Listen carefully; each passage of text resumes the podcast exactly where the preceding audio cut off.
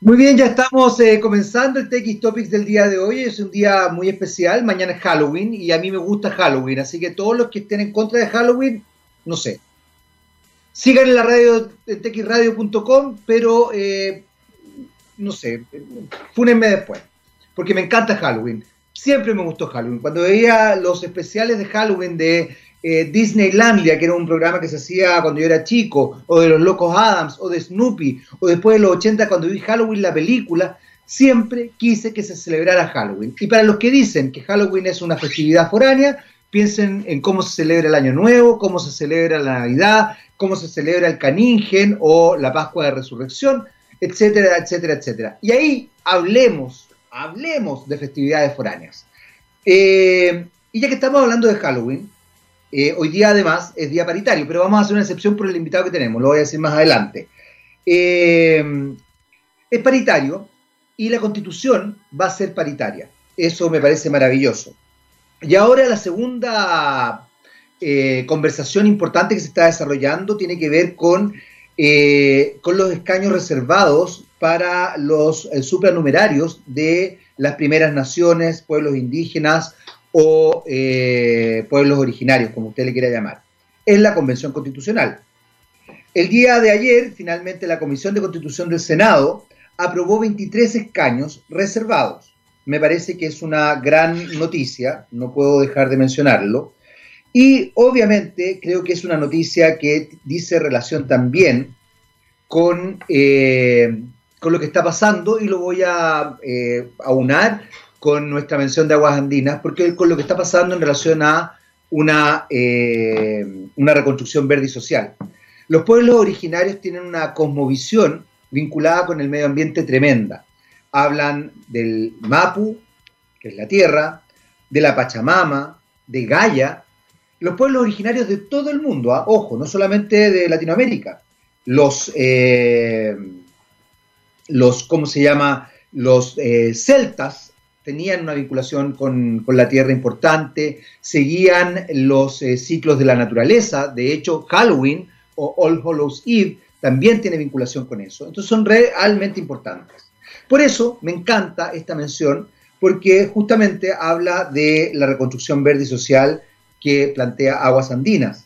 La pandemia que todavía sigue, por favor, cabros, entiendan, todavía sigue la pandemia, ha quitado tranquilidad, trabajo, salud, eh, capacidad financiera a muchos chilenos, pero la esperanza es algo que tenemos que mantener ahí incólume. Eh, estamos comenzando la reconstrucción verde y social eh, y este es un compromiso con la reactivación de Chile.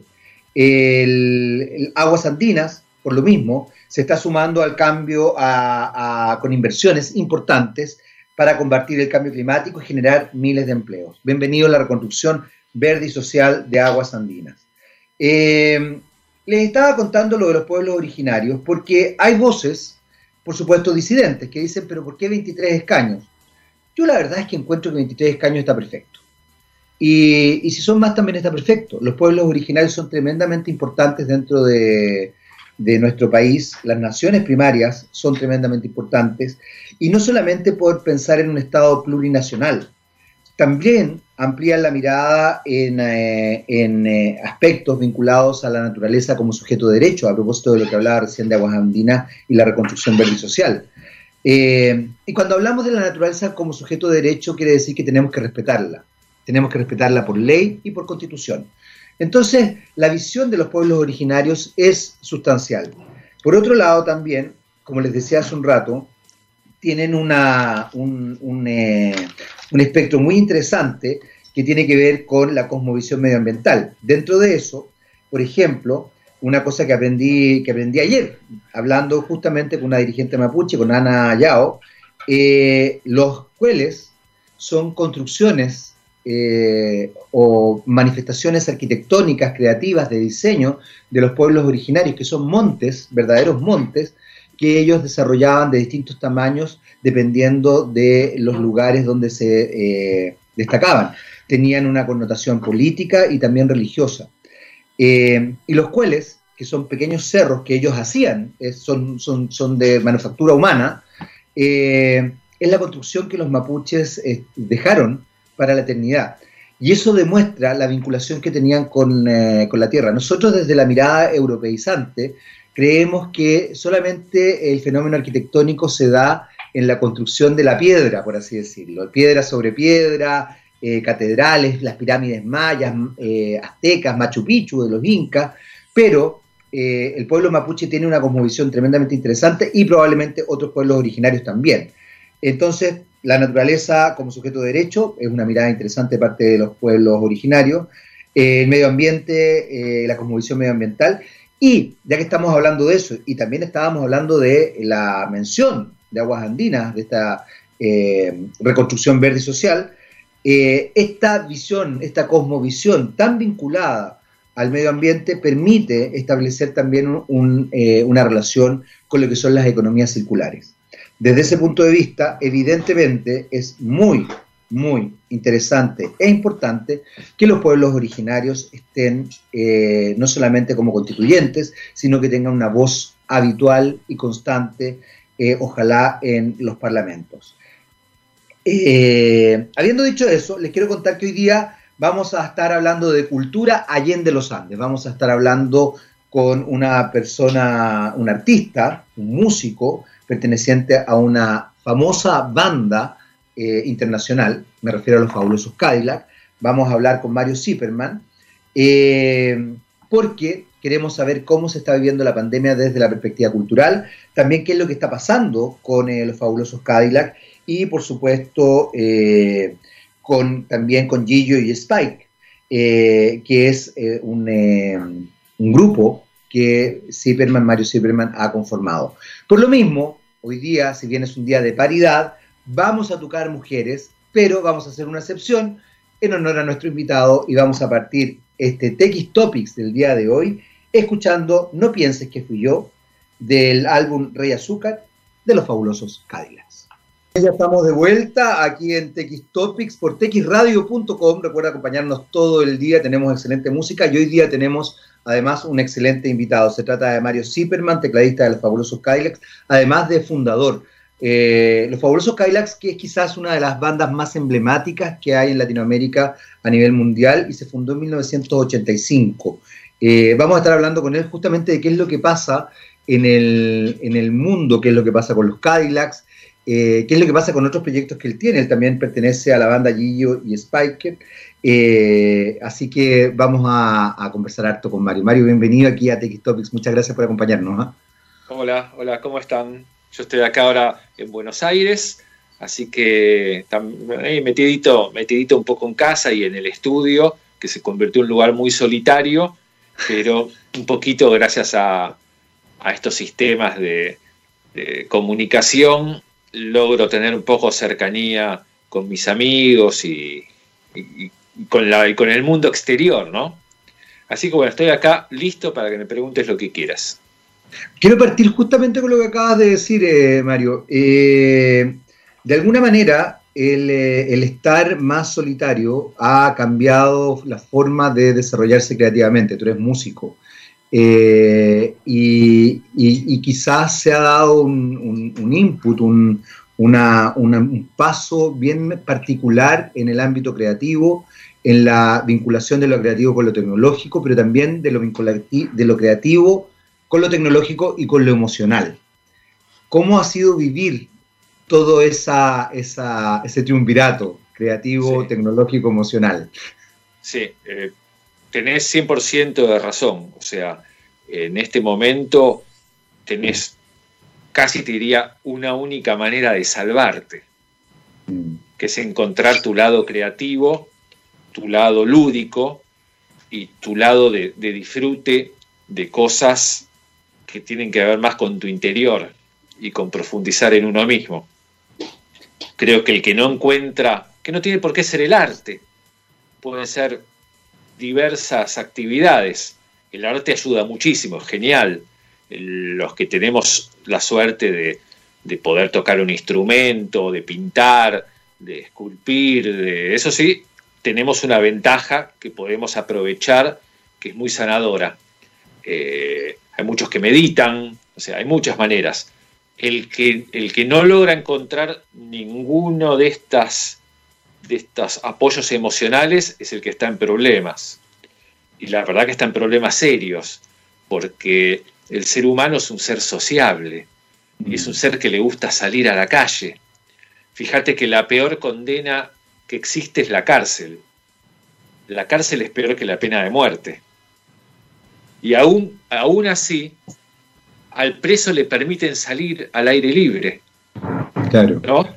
Al preso más asesino, al que tiene la condena más grande, lo dejan salir al patio de la cárcel. Y en algún sentido nosotros no tenemos ni esa, ni esa posibilidad, o más o menos, pero bueno. Entonces, eh, cualquier actividad que implique bucear hacia adentro creo que es fundamental.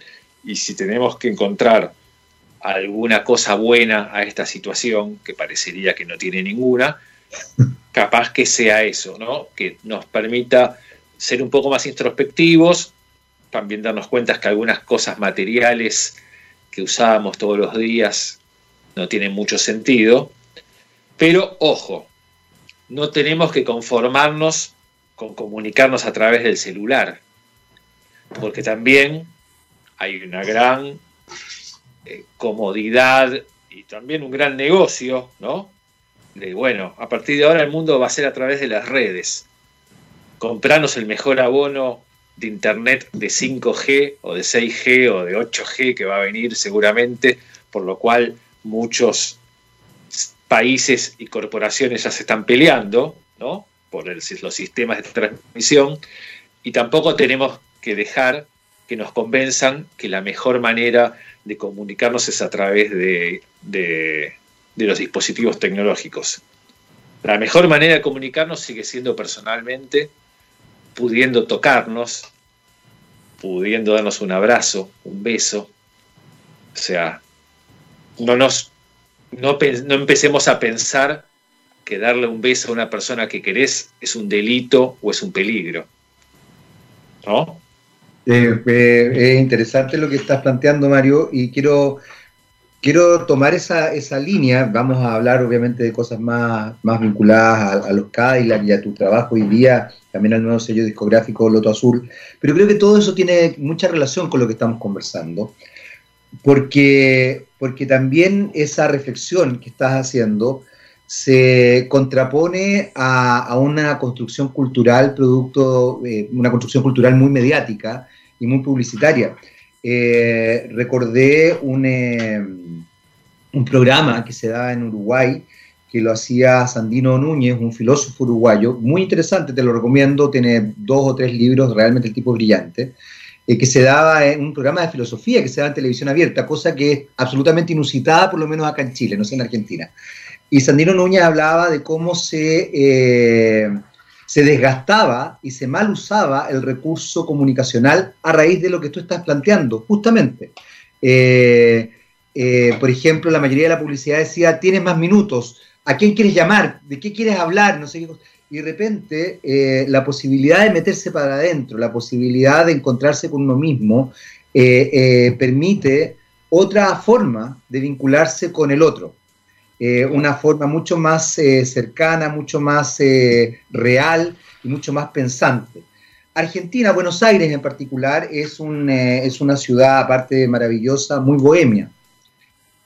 Santiago, Santiago, voy a hablar de Santiago más allá de que llegamos a todo Chile, llegamos a varias partes del mundo, que es la capital de Chile, por si acaso alguien no sabe que nos está escuchando en otra parte, es una ciudad muy maníaca la gente no sale por bohemia, no sale para tertuliar, no sale para conversar, sale para reventarse. Por ende, lo maníaco se traduce en una angustia muy grande y en no saber meterse para adentro, que es un poco lo que tú decías, ver su mundo interno, eh, porque ha construido toda la identidad en el afuera. ¿Cómo ves tú eso hoy día? Porque creo que Buenos Aires, una de las cosas bonitas que tiene es que es bohemio, y me imagino que tendrá una cuota de manía también, pero, pero me da la sensación de que es más bohemio. O sea, las veces que yo he estado, además tengo familia argentina, eh, funciona de otra manera, funciona de otra manera incluso con lo que tú acabas de mencionar, lo del mundo interno. En Chile poco se habla del mundo interno. Sin embargo, yo lo he escuchado, te lo escucho a ti, lo he escuchado a mis amigos argentinos, familiares, pero a taxistas también, a vendedores, hay una conciencia bien sorprendente. ¿Cómo ves tú esa, esa distinción? Bueno, en realidad me cuesta bastante poder comparar un país con otro, porque en uno vivo y en otro soy turista. Entonces, en general, muy buena, muy, buena, muy buena aclaración, es verdad. Cuando sos turista ves, ves la parte hermosa de, de, los demás. Sí, podría decirte con respecto a lo que decías de Uruguay, que les va mucho mejor que a nosotros. y que a nosotros también, ¿eh? Claro, sí, sí, que nosotros me refería, sí, sí, a que, ustedes y a nosotros. Y un poco tiene que ver con eso, porque eh, tienen un, valor de la cultura y de la educación, y de la educación ciudadana, y de la democracia, capaz un poquito en un estén un pasito más arriba que nosotros. Mm.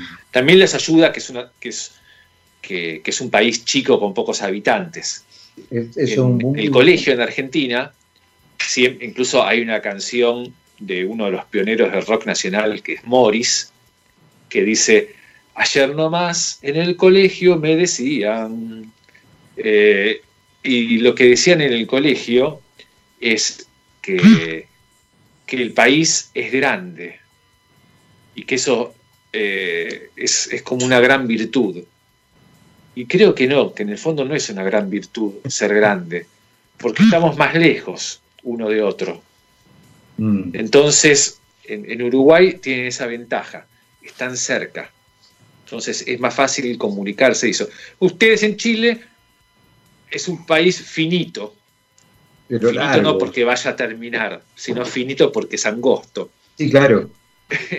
y eso en algún sentido es un poco más complicado, pero es mejor que Argentina, porque con una sola ruta comunicas a todo el país. Mm, qué buen punto. Básicamente. Y eso también no solo tiene que ver con subirse un auto y manejar o subirse un avión e ir, sino tiene que ver con, comunicarse, cómo llegar. Entonces, eh, qué sé yo, a mí me resulta bastante veces difícil poder mantener... Hoy en día algunas cosas se solucionaron, pero mantener una conversación con alguien que está en Jujuy, con alguien que está en La Pampa o en la Patagonia, eh, estamos como mucho más dispersos y en el medio hay un terreno gigante, que no hay nada. Y eso nos separa un poco. Pero bueno, ya saliendo de esa filosofía que tiene más que ver con, lo que nos enseñaron, eh, me parece que, que sí, que hay que ser introspectivo pero lo que uno logre tener en su interior lo tiene que poder transmitir a las personas que tienen al lado. Si no, tampoco sirve de nada.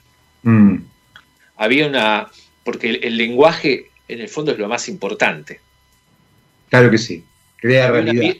Una, había una vieja, una vieja leyenda que decían que en la Edad Media eh, se reunieron, no sé si los curas o así, para determinar cuál era el idioma intrínseco del ser humano. Entonces realizaron un experimento. Robaron, eh, no sé el número, robaron 50, 50 bebés a 50 madres, apenas nacieron, y los encerraron en un convento y no les hablaron.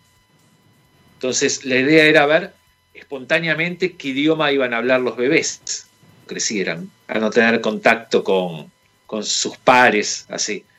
Y resulta que los 50, los 50 bebés sin comunicarse mueren. Mm. Entonces, no importa el lenguaje que uno hable, el idioma, lo importante es comunicarse.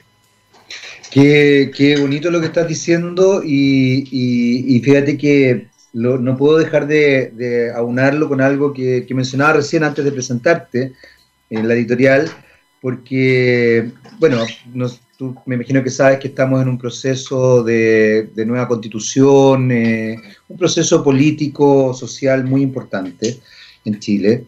Y una de las cosas que, que, ha pasado acá es justamente que se está discutiendo la idea, se está discutiendo desde algunas voces, eh, que yo personalmente suscribo, la idea de que la naturaleza sea sujeto de derecho. Y que eh, se entienda que los animales y que todo ser vivo tiene algún grado de, eh, de emocionalidad. Y tiene que ver con lo que tú dices, porque finalmente la comunicación va más allá de solamente el lenguaje como nosotros hemos ido desarrollando los seres humanos. Los seres humanos hemos podido tener la capacidad de lenguajear en un simbólico. Eh, pero si tú tienes animales, no sé si los tienes, yo, tengo, he tenido perros y ahora tengo gatos, muchos gatos, y los amo, pero ellos evidentemente se manifiestan emocionalmente. Claro que sí. Eh, y hay un estudio muy interesante que se desarrolló en Mendoza, en Argentina, de, con las plantas. Eh, y que es muy bonito porque tiene que ver incluso con, me acordé ahora de, de un chiste de Quino de que Mafalda veía al papá hablándole a su planta eh, y, claro, efectivamente una planta que, le pones música, que le habla, que la quieres, crece mejor que una que la abandonas, que puede incluso marchitarse. Entonces es importante eso. Y quiero tomar un poco esa idea del lenguaje y también de unificar a partir del lenguaje, porque el arte es un lenguaje, en general, digamos, todas las disciplinas artísticas, y la música sin duda alguna es un lenguaje, pero es un lenguaje complejo porque, porque depende mucho de quien recibe el mensaje. Eh, los Cadillacs son una banda eh, muy, muy interesante porque conformó varios sonidos en sus inicios, pero además estableció una, una mirada crítica desde, desde lo metafórico. Estoy pensando fundamentalmente quizás en la canción Matador y algunas otras que tengo en la cabeza. Eh, donde eh, a partir de un lenguaje en el videoclip, en lo musical, en la letra, hacía una mirada eh, bastante profunda, pero no necesariamente todo el mundo entendía la mirada profunda. ¿Qué pasa con el, con el artista, los artistas, el grupo respecto a eso? Pasa lo mismo que pasa con otros artistas que una vez que la obra está terminada dicen ya, esto se, entrega y, y, que sea, que, es una, finalmente es un, es un hijo, otro tipo de hijo. Eh, se entrega y que, bueno, que él se desarrolle en el mundo o hay una cosa también, y ojalá me lo entiendas bien, no quiero que suene mal lo que voy a decir, pero hay una cosa más narcisa de sentir que finalmente tú también estás en esa obra. Hay obras que como que se desapegan del artista, pero creo que el artista musical, sobre todo cuando se vincula con lo pop rock, tiene una cosa más de la impronta de él. Hay un imaginario con él muy potente. ¿Cómo, lo, cómo se vive eso? Sí, lo que tiene la música en la actualidad, que es un arte que se transmite a una velocidad espectacular. O sea, no así la pintura y eso. Eh, como la, música es el arte que está hoy en día más, y el cine, como organizado como estrategia comercial. Entonces se transmite muy rápido y es de fácil llegada. Pero bueno, lo que decías, las canciones, eh, muchas veces cada pueblo o cada idiosincrasia o según lo que te haya pasado lo toma de otra manera. Yo creo que Malbicho tiene un valor muy distinto en Chile que el valor que puede tener volviendo en Uruguay. ¿no? Claro, porque habla de ciertos temas que al pueblo chileno le llega más profundamente, o lo mismo Matador. Eh, y, pero sin embargo, por ejemplo, Matador fue un tema popularísimo en casi todo el mundo. Y seguramente cada, cada idiosincrasia o cada persona lo, interpreta a su necesidad o a, su, o a su entender. O sea, nosotros hemos ido a tocar a Suiza, a Francia, a Italia, hemos tocado Matador y, la gente eh, baila, se mueve, eh, sentían como así, y capaz lo, veían desde un lado como eh, exótico, así, mientras, mientras, que un, mientras que un argentino lo podría tomar de otro modo, un chileno de otro modo y eso. Pero bueno, la música tiene eso, yo ahora estoy muy interesado en la obra de Leonard Cohen, el cantante canadiense, y estoy, estoy haciendo un disco con canciones de él, cantadas en español por muchos cantantes. Y Leonard Cohen era escritor en sus comienzos, en, la época del beatnik y de, los fines de los años 50 y principios de los 60, se dedicaba solamente a escribir. Y él llega a, New York y se da cuenta que, la manera de poder transmitir su mensaje a través de, la música y entrando en el circuito de lo que estaban haciendo, que era la música eh, popular, que, con la esencia del rock y de, pero en el caso de él no, no demasiado rockera, pero esa esencia se da cuenta que es una manera inmediata de poder transmitir su, poesía, que con los libros no tiene ese contacto. Él después siguió escribiendo libros y editando libros, pero la música tiene eso, tiene la manera de transmisión directa y aparte está el cara a cara. Vos eh, es mucho más fácil y más directo en un escenario cantar tu poesía que, esté escrita en un libro. Eh, es un muy buen punto eso, Mario. Y qué, bueno que estés trabajando con Cohen. Me, me, gusta mucho él, me gusta mucho él como, como escritor, me parece que es un tipo maravilloso, pero también como cantante me, raya su, su, particular voz. Sí, aparte tiene, tiene algo maravilloso Cohen, que es que eh, salvo unos años que se retiró, que estuvo, se fue a un convento, ¿sí? Él hizo música desde el año sesenta y pico hasta el 2015 o, creo, o 2016, que fue el año que murió. Sí. Con una, con una visión, eh, con una visión muy grande de, de la realidad, de las cosas que sucedían, y es Oh, Mario se nos, se nos, se nos... Bueno, lo vamos a llamar de nuevo. Estamos al aire, ¿cierto, Gabo? Ya, tranquilos porque vamos a, vamos a irnos con, eh, con, una canción del sello Loto Azul, que es el sello que ahora actualmente dirige eh, Mario eh, Zipperman. Y esta canción de Natalia Aguilar, Navegando. Ah, no, ahí está, ahí está. Ahí estoy, ahí estoy, sí. Bueno, son las pequeñas cosas de, de la tecnología. Tranquilo, yo, iba a presentar, un tema que, justamente estaba, eh, habías desarrollado eh, en, el sello Loto Azul, que es el que actualmente diriges. Eh, pero por favor, termina la idea, termina la idea porque me interesa, me interesa muchísimo lo que estabas diciendo. Bueno, bueno, eso te decía, que Leonard Cohen tiene una mirada del mundo y de las cosas que suceden a lo largo de 50 años.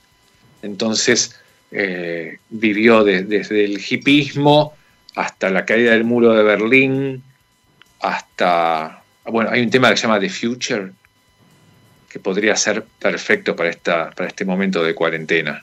O sea, tiene una, visión muy, muy, amplia. Bueno, recién tiene una llamada de mi mamá, por ejemplo, en medio. Así todas estas cosas que tienen los teléfonos que pasan a ser multitasking. Podés tener varias. Exacto. Es decir, que con menos tecnología estaríamos un poquito mejor. Quedaría como era. Yo creo, que sí, ¿ah? Yo creo que sí, porque. quedaba ocupado. Oye, Mario, eh, hay algo que tú mencionaste recién y lo, hablaste en relación al cine, eh, porque el cine, al igual que la música, y sobre todo la música hoy día, eh, se vincula con el cine, siempre se ha dicho que es arte, lenguaje y, e industria y por eso se constituye como algo muy potente. La música hoy día, primero se vincula mucho a la imagen, lo que ha llamado mucho la atención. Hoy día hay, hay incluso algunos artistas fundamentalmente vinculados al pop, y con esto no estoy descalificando, que quizás no son tan grandes músicos, pero tienen una imagen y generan un imaginario muy potente. Eh, la música también hoy día, y tú lo dijiste hace un rato, es quizás una de las formas que tiene mayor llegada a la gente. Eh, y es también industria, lenguaje eh, y arte, sin duda alguna.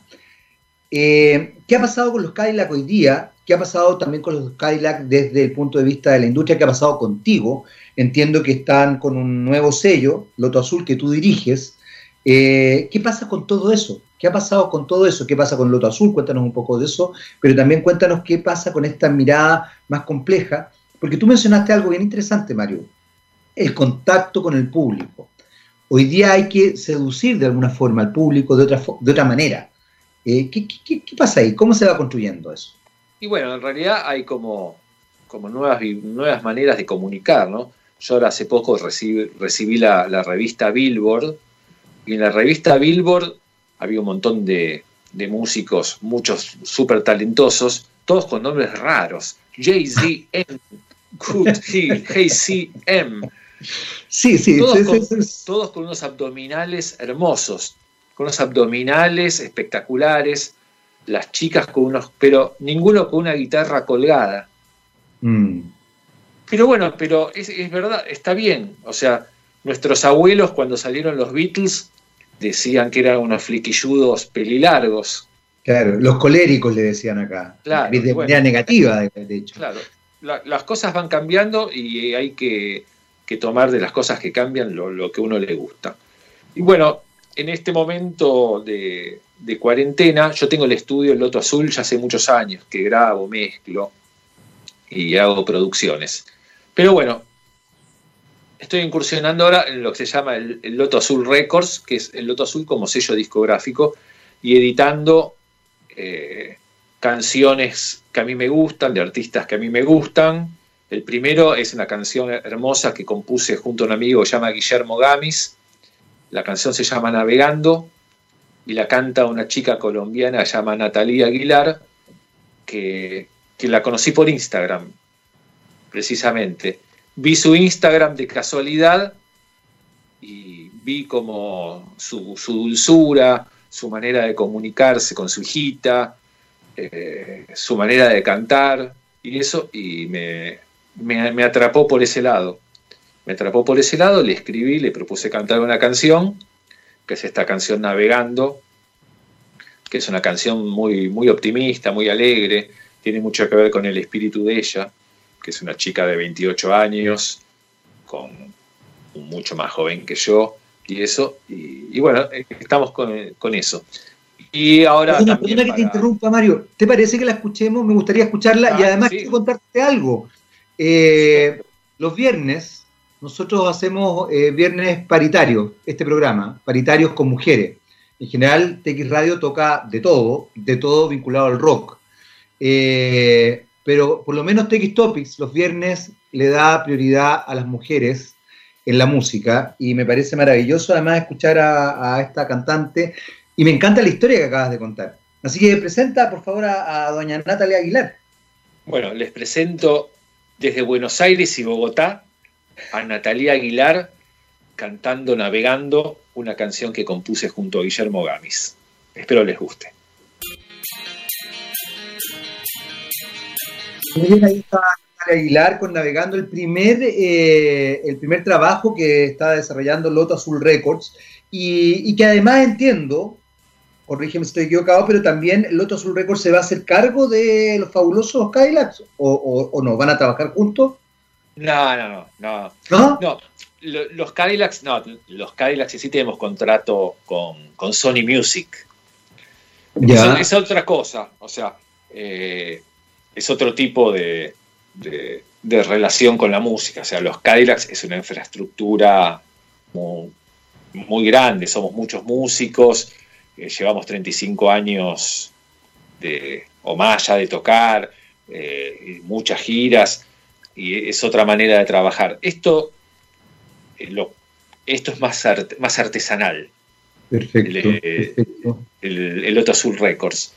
Y aparte está bueno separar, está bueno. Creo que una de las cosas más hermosas que tiene los Cadillacs es que nunca fuimos eh, celosos entre nosotros de los proyectos fuera del grupo. Qué buena. De, de los músicos de los Cadillacs Nunca a nadie le molestó que Vicentico hiciera sus discos solistas, que Flavio hiciera sus discos solistas, que Sergio tocara con Mimi Maura, con Siempre Eterno, con sus demás bandas, que yo hiciera mi, música. Aprendimos que, que el, universo periférico de cada uno suma después a la banda. Qué bonito eso. Qué, Viste que siempre que hablan siempre que hablan de, una banda, lo comparan con un matrimonio. es muy común. No es fácil un matrimonio de varias personas. Claro, esto, esto es lo único que, que en un matrimonio sería muy difícil de conllevar. creo que hay algunos matrimonios que intentan el, poliamor, que está en relaciones externas, pero creo que es, creo que es muy difícil y si te va mal en el intento, fracasaste del todo, ¿no? Eh, estoy hablando ahora de, la eh, pareja. es muy interesante lo que dice. Fíjate, yo eh, conozco una pareja, no es chilena, es una pareja de otro país, digamos, de Estados Unidos, que es poliamorosa. Y, y fíjate que lo que estás diciendo es muy real, porque a la larga lo pasan pésimo. Porque, porque es muy humano tener celos, inseguridades, compararse, y entonces tienen que jugar una, carta que, o, establecerse en una dinámica de negación constante para sostener la relación de pareja, porque tampoco están dispuestos a asumir que hay que separarse producto de su opción de, lo pasa que de poligamia, perdón. Los celos en los celos en la pareja involucra lo que llamamos la piel, que es el mm. contacto directo con la piel. Pero en la música también en los grupos hay celos, pero es otro tipo de celo. Pero en el caso de los Cadillacs, en el, en el hecho de, de las cosas que se hacen externas a la banda, no hay celos. Y eso creo que es una de las cosas más lindas y más sanas que tiene la banda. Eh, esa es una enseñanza que, que, no sé, salió naturalmente, pero que la tuvimos siempre y eso es genial. Entonces, en el, el Otto Sur Records eh, son, son mis proyectos, lo cual a veces involucra alguno de los Cadillacs. Lo próximo que vamos a editar, que va a ser creo que el 27 de noviembre, es un proyecto que yo tengo con Sergio Rodman y con un músico de música electrónica de acá, que es un genio que se llama Ernesto Romeo, y que es, que es un, un trío de, música electrónica que recuperamos eh, algunas cosas de, la prehistoria de la música electrónica. O sea, algunas canciones del año 79, del año 80. Eh, podría ser perfectamente, podría haber perfectamente una canción de los electrodomésticos, por ejemplo, de la banda chilena. Sí, perfecto. Por ahora tenemos tres temas. Eh, grabados, que los vamos a editar ahora en noviembre. Pero tiene que ver con eso, como con una música electrónica prehistórica. Mario, ¿cómo se va constituyendo en un grupo la posibilidad o, cómo se va desarrollando en realidad lo, lo creativo? Porque no debe ser fácil. Estaba pensando, tú mencionaste, por ejemplo, los electrodomésticos. Los electrodomésticos conjugaron voces, conjugaron historias, eh, establecieron incluso un, una, ¿cómo se podría decir? Un fraseo melódico bastante particular. Pienso acá en Chile, después está, bueno, los prisioneros que jugaron con una cosa media panqueta rock de Galach en sus inicios, después incorporaron el teclado, eh, pero el teclado eh, desde una perspectiva muy New Wave en su segundo disco. Ustedes han hecho una mixtura con, ritmos también latinoamericanos muy interesante. Eh, ¿Cómo se va configurando la parte creativa en un grupo? ¿Cómo, ¿Cómo van desarrollándose? ¿Cómo van proponiendo ideas? Sobre todo pensar en lo que decías de la revista Billboard, cuando, cuando uno se enfrenta a músicos muy interesantes donde la impronta eh, visual también tiene un peso específico, que ustedes lo han desarrollado en todo caso, no, digo que no lo hayan desarrollado, pero quizás ha sido más natural, más no tan, no tan como de industria, sino que más espontáneo. ¿Cómo, cómo lo ven hoy día eso? Y bueno, ese en realidad es el, gran misterio de la música, ¿no? No, es, lo, es lo bueno que tiene. Fíjate que en realidad eh, las notas musicales son 12, nada más. Sí. Y sin embargo, desde, no sé, desde el siglo III antes de Cristo o antes hasta ahora, podemos hacer música sin, sin repetirnos. Exacto. Mientras que, por ejemplo, si, si vos querés hacer, vos querés poner una fábrica de fideos, sabés que si comprás buena harina, buenos huevos y, y haces la, la, receta que te enseñó nuestra abuelita que vino de, de Nápoles, los fideos te salen bien y te salen casi iguales ¿no? ¿Sabes? Claro, claro, como que ahí está el... Con, la música parecería que son pocos ingredientes y sin embargo lográs millones de, y millones de, situaciones distintas. Eh, ahí, bueno, ahí está lo, maravilloso. Bueno, lo mismo pasa con la literatura, con la pintura, ¿no? Capaz bueno, que esa, creo que esa es la gracia del arte también, que Capaz que esa sea la, diferencia del arte, que, la, que, es infinito. Es que yo creo que es bien interesante, eh, no vamos a poner medio filosófico, pero fíjate que es bien interesante lo que planteas porque de alguna manera eh, creo que el arte se va nutriendo en sí mismo constantemente. Y, aquellos conservadores del arte lo único que hacen es matar el arte. Cuando dicen, es que esto no es música, dale tiempo. Tú mencionabas los Beatles, incluso Elvis Presley. Es más, Mozart en su minuto la ópera fue una, hoy día que es tan exaltada y todo, la ópera en su momento tenía características más bien de melodrama y de música bastante popular en muchos aspectos, sobre todo la opereta. Entonces, eh, es bien interesante lo que, lo que pasa y, me, parece muy importante lo, lo que plantea. Pero debe ser, no debe ser fácil enfrentarse a, ese espacio eh, creativo? ¿Cómo, cómo, ¿Cómo se conjuga cuando trabajan entre todos? O de pronto alguien llega con una idea, o alguien llega con una temática, o quizás escuchó una nueva melodía, o tomó algún elemento de alguna, de, de, otras, de otras formas musicales. Eh, no sé, ¿cómo, ¿cómo, cómo, lo hacen ahí? Porque no debe ser fácil eso. Si, si me estás preguntando dentro de los Cadillacs, te cuento un poquito, o sea, sí, de los Cadillacs, sí. Claro. la mayoría de los temas son o de Vicentico o de Flavio. Y los dos tienen maneras casi opuestas de trabajar. Vicentico nunca muestra todas las cartas. Es que un jugador de póker. Nunca, nunca muestra las cartas de, del tema hasta el último momento. Es más, hay temas que compone Vicentico que recién sabes cómo es la melodía el día que las graba en el estudio y en los ensayos ni sabes cómo es. Flavio es al revés. Flavio, eh, en general, ya el primer día que trae un tema lo trae como casi listo con, letra y música. Pero después pasar distintas, pueden pasar distintas alternativas.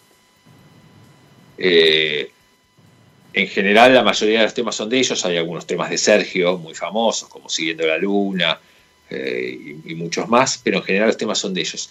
Y eso es otra cosa también que, que también aprendimos y está bueno, que, en cierto modo cada uno tiene su rol dentro de la banda y, y, está bueno que sea así sea y eso es lo que, lo que forma, por eso le llamamos banda, eso es algo bueno, ¿no? que no, no somos una orquesta, somos una banda. el rock tiene eso también. Y, bueno, cada uno aporta lo, lo que corresponde a, lo que sabe, a su personalidad, al lugar que encontró dentro de un grupo humano. Eh, de verdad, como dice el dicho, no todos tienen que ser caciques, ni todos tienen que ser soldados. Eh, las sociedades se, forman con, con, caciques, soldados, líderes, eh, cocineros, eh, administrativos, y para que funcione tiene que ser, tienen, que estar todos. Absolutamente. Después en, después en lo particular, en mi caso, yo ahora en estos meses me puse a componer un montón, capaz fue una manera de, ocupar un espacio vacío que tenía. Siempre, en lo mío personalmente, soy bastante lúdico. Siempre me lo tomo bastante como un juego. Que, tiene su lado, su lado lindo, porque el juego tiene algo que, siempre es lindo y agradable. Y también tiene su lado un poco, eh, no, no diría infantil, pero un poco eh, de que a veces no, cuando te tomas las cosas demasiado en, juego, no, o no te las... A ver, no sé cómo explicar, pero eh, a veces puede ser un poco ingenuo. O, Perfecto. Claro. O, pecar de, ver que también uno tiene que, ocuparse de, cosas serias. siempre le, encuentro, le encuentro un lado como de juego a las cosas. A mí cuando me preguntan, yo digo que yo nunca trabajé en mi vida. Porque aún el trabajo me lo tomé desde un, lado más, más de fantasía. Pero fíjate que, ojo que ahí, Mario, es bien interesante lo que dice, porque yo creo que el juego es algo que se toma muy en serio. Los niños cuando juegan se toman muy en serio el juego. Yo creo que el error muchas veces de los que somos papás es creer que, no es en serio, es no darle la importancia. Muchas veces el niño cuando juega está trabajando justamente y juega. Así que me parece que, que esta mirada que estás compartiendo con nosotros es muy, muy interesante, porque creo que, porque el juego, hay un, hay un, em, hay un famoso psicoanalista eh, inglés, si no me equivoco, Donald Winnicott, que decía que nunca hay que parar el juego en relación a los niños. Él se focalizó fundamentalmente en los niños porque era de origen pediatra. Y era muy divertido porque, de hecho, un psicoanalista argentino, que ya falleció, eh, don Jorge Olagaray, eh, en, una, sesión que tenía con él, que estaban viendo un caso, le cuenta que, en algún minuto paró el juego de su paciente, que era un niñito. Y el, y, el, Winnicott le dice, never stop the game, nunca pare el juego, porque el juego permite lo creativo, permite el, eh, permite el...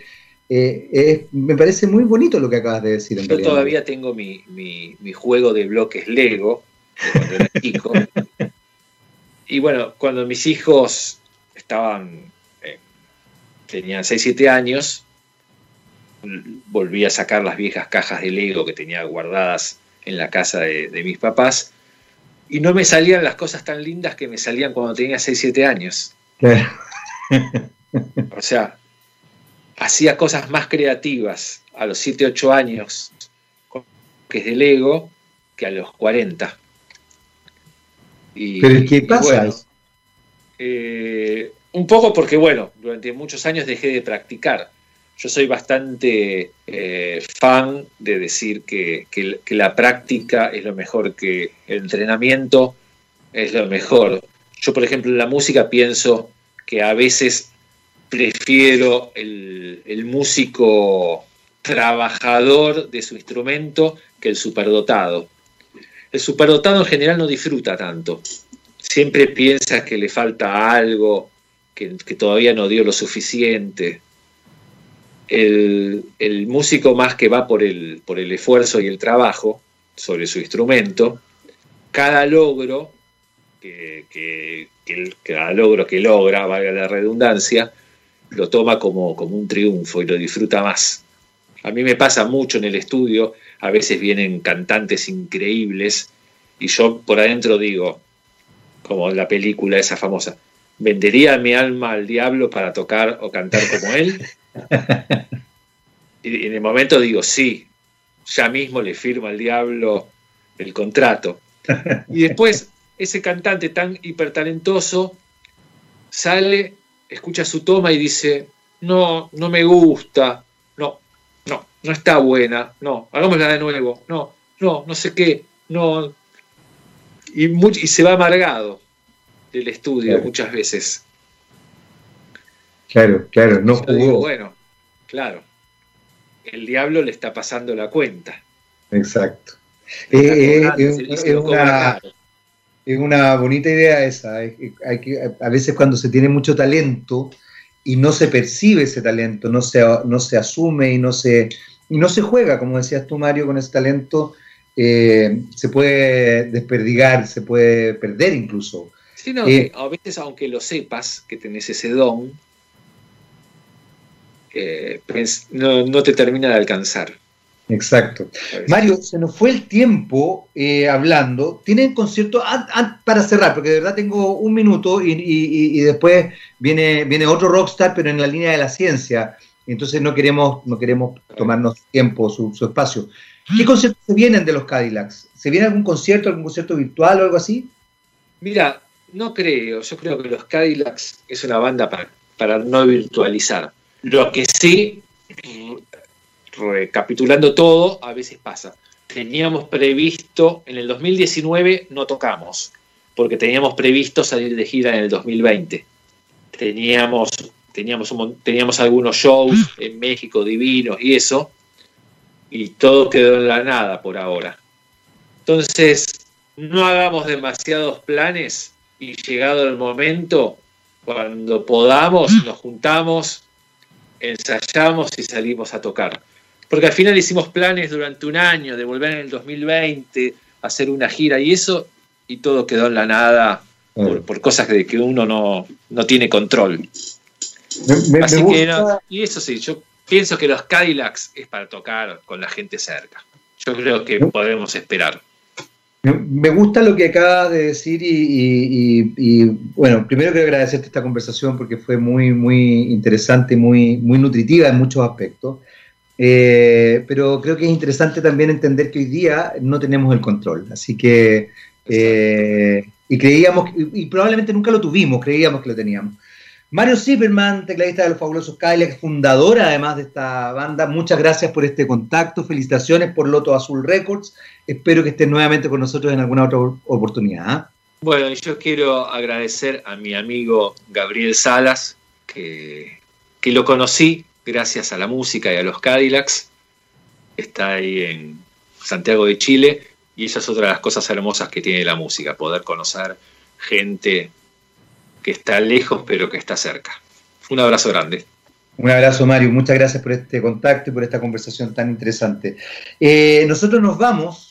Eh, después de, Mario viene, por supuesto, Rockstar con don Gabriel León, un tipo fascinante que probablemente va a tener un programa increíble. Y nosotros nos despedimos hasta el lunes a las 11 de la mañana otro, otro TX Topics aquí en txradio.com y los dejo con Fiona Apple y Shadowboxing. Don Mario Zipperman, un placer. Chao, chao. Abrazos, chao.